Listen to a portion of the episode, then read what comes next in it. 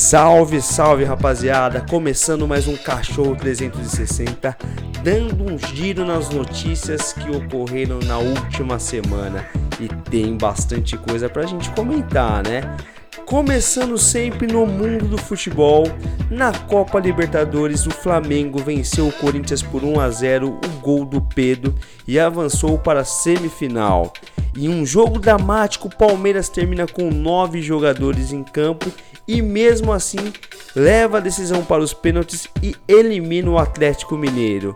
E o Atlético Paranaense também avançou para a semifinal, claro, num jogo muito polêmico com anulação de gol legítimo. Porém, o mundo do futebol é assim. Quem não perde o foco e não desiste até o final, leva, certo?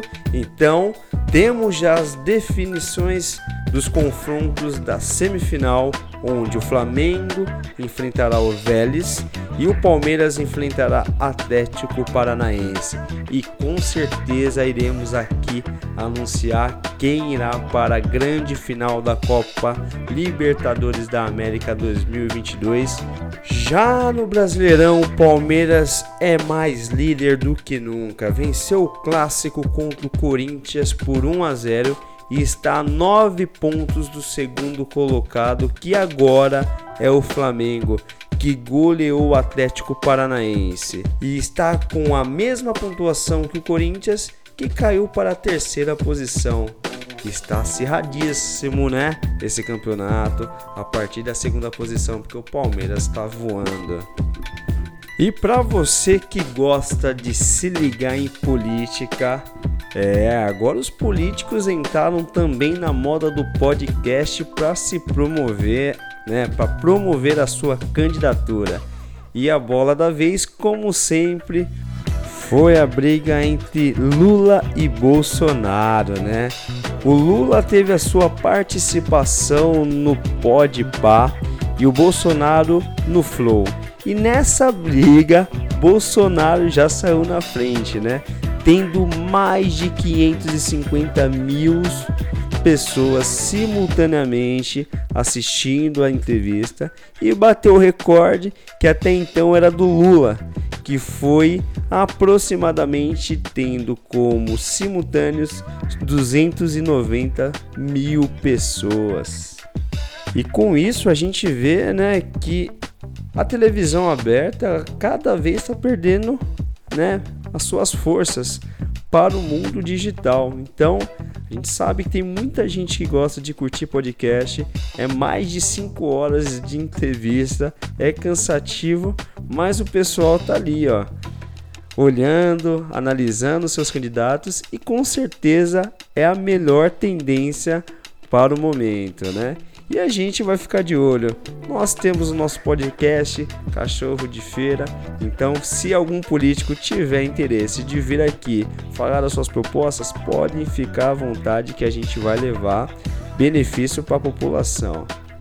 E enquanto essa guerra política acontece, outra coisa que bate recorde, porém negativamente, é a pobreza, né? Chega a quase 20 milhões nas metrópoles brasileiras. Então, assim, cara, analisa bem os seus candidatos, porque pode estar na mão dele, né, o futuro desse país. E o WhatsApp que vai deixar você esconder que está online e deixar você sair do grupo silenciosamente. Puta que bacana essa ação, né?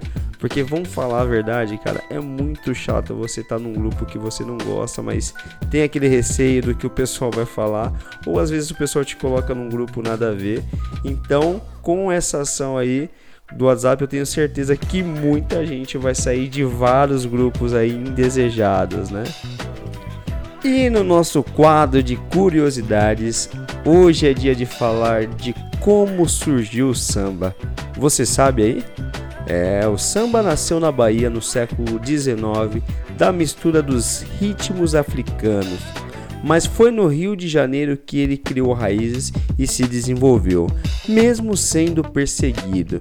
Durante a década de 1920, por exemplo, quem fosse pego dançando ou cantando samba corria um grande risco de ir batucar atrás das grades, é, porque o samba era associado à cultura negra, que era mal vista na época, né? Só mais tarde é que ele passou a ser encarado como um símbolo nacional, principalmente no início dos anos 40, durante o governo de Getúlio Vargas. Nessa música brasileiríssima, a harmonia é feita pelos instrumentos de corda, como o cavaquinho e o violão. Já o ritmo é dado, por exemplo, pelo surdo ou pelo pandeiro. Com o passar do tempo, outros instrumentos como flauta, piano e saxofone também foram incorporados dando origem a novos estilos de samba. À medida que o samba evoluiu, ele ganhou novos sotaques, novos modos de ser tocados e cantado. É isso que faz dele um dos ritmos mais ricos do mundo. É, rapaziada, para você que curtiu o Cachorro 360, vai na nossa página no Instagram, fala do que você está curtindo, dá os seus comentários lá que a gente vai ficar muito feliz em responder. E até a próxima, se Deus quiser.